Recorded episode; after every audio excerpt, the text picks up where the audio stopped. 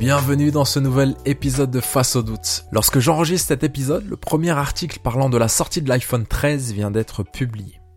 À défaut de parler de l'iPhone et de ses caractéristiques, il parle des rumeurs et des informations qui auraient fuité sur le prochain nouveau-né d'Apple. Et finalement, chaque année, c'est le même rituel. On suit la gestation de la marque au fil des articles et des innovations que proposent leurs produits, jusqu'à l'accouchement tant attendu par des millions de personnes dans le monde. Le jour de la sortie d'un nouvel iPhone, c'est une queue interminable qui se présente dans les Apple Store. Les nouveaux propriétaires du nouveau-né de la marque le brandissent avec fierté en sortant du magasin victorieux. Pourtant, s'il y a bien une personne qui sort victorieuse de cette communication rondement menée, c'est bien la marque. Et ce n'est évidemment pas la seule dans ce cas. L'année civile est rythmée par des promotions incroyables et des événements qui nous poussent à acheter toujours plus, consommer, pour remplacer des objets qui fonctionnent pourtant très bien. Mais la machine marketing arrive à nous convaincre et nous créer des besoins. Même le passage du Père Noël est promis seulement aux enfants sages qui peuvent espérer des cadeaux en retour. Chaque année, des ouragans force 4 prennent d'assaut les magasins lors du Black Friday, se battant pour des télés, des téléphones et d'autres objets. Mais tout cela, à quel prix? Aujourd'hui, j'aimerais vous parler des choses que l'on possède et qui finalement semblent, elles, nous posséder. J'ai vécu moi aussi une vie remplie d'objets et vide de sens euh, avant de sortir de ce cercle vicieux. Mais est-ce que vivre une vie simplifiée apporte réellement plus qu'une vie remplie d'objets? Pour parler de vie simplifiée, je me dois de revenir un peu dans le passé. En juin 2013, lorsque j'ai quitté mon emploi dans une grande entreprise américaine pour démarrer mon activité d'indépendant, de freelance, je n'avais que quelques mois d'économie en poche. Et après cela, finalement, j'aurais été livré à moi-même. J'ai été au chômage pendant un certain temps, mais la pression du conseiller pour reprendre un travail normal m'a poussé à l'arrêter au bout de quelques mois pour me lancer finalement sans filet. À l'époque, je n'avais aucun client sauf un. À lui seul, il ne me suffisait pas pour vivre de mon nouveau hobby. Alors, j'ai décidé de vendre des choses que j'avais dans l'appartement autour de moi pendant des années et qui prenaient la poussière. Alors, j'ai commencé par un, vieux lecteur DVD, puis des DVD et d'autres d'autres choses que j'avais à la maison qui réellement n'étaient pas du tout utilisées. Puis j'ai aussi vendu certains de mes vêtements, dont la plupart, pour être franc, étaient neufs et avaient encore les étiquettes. J'en ai donné à des amis, à de la famille, j'ai désencombré finalement mon petit studio.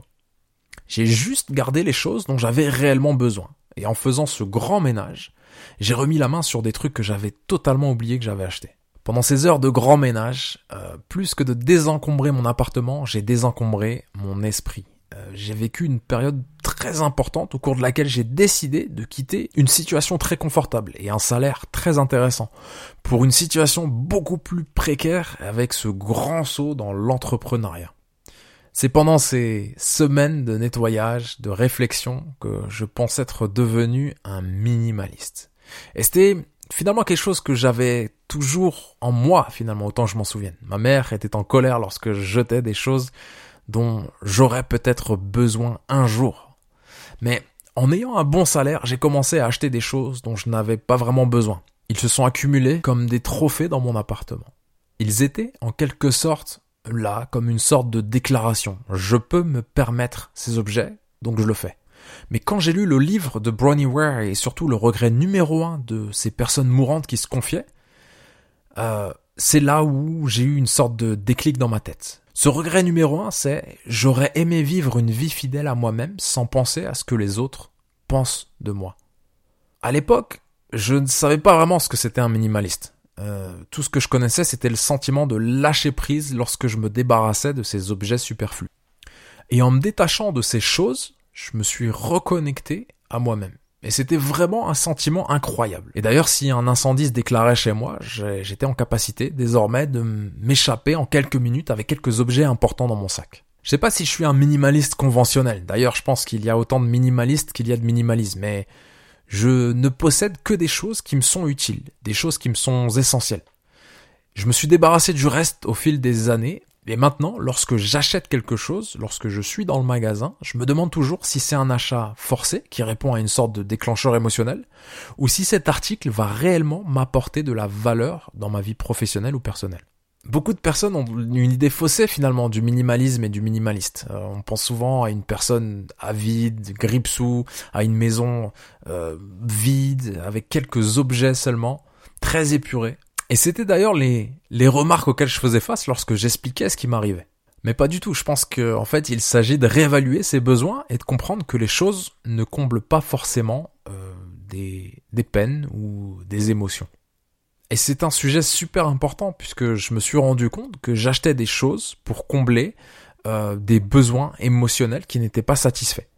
Et en reprenant le contrôle sur les choses que j'achetais, je pouvais en quelque sorte euh, bah, faire le tri aussi dans ma tête.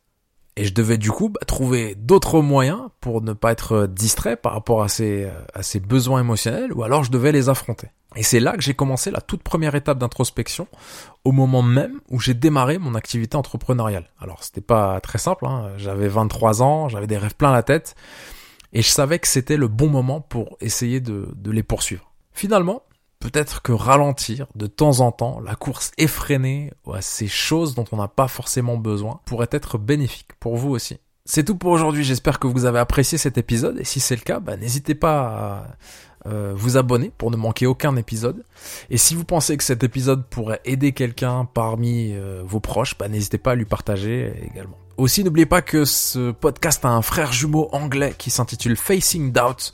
Tout simplement, j'ai passé du temps entre l'Irlande et la France, euh, plusieurs années, et j'ai décidé, j'ai choisi de ne pas choisir finalement la langue de ce podcast pour pouvoir parler à des anglophones et à des francophones. Donc voilà pourquoi il y a, il y a deux podcasts. Ça s'intitule Facing Doubt. Donc pour l'instant, c'est moi face au micro, et puis ça va évoluer euh, très prochainement avec des discussions. Euh, intéressante avec des personnes que j'ai côtoyées, des personnes même que je ne connais pas et euh, que j'ai envie de découvrir. Merci de votre écoute, prenez soin de vous et à la prochaine.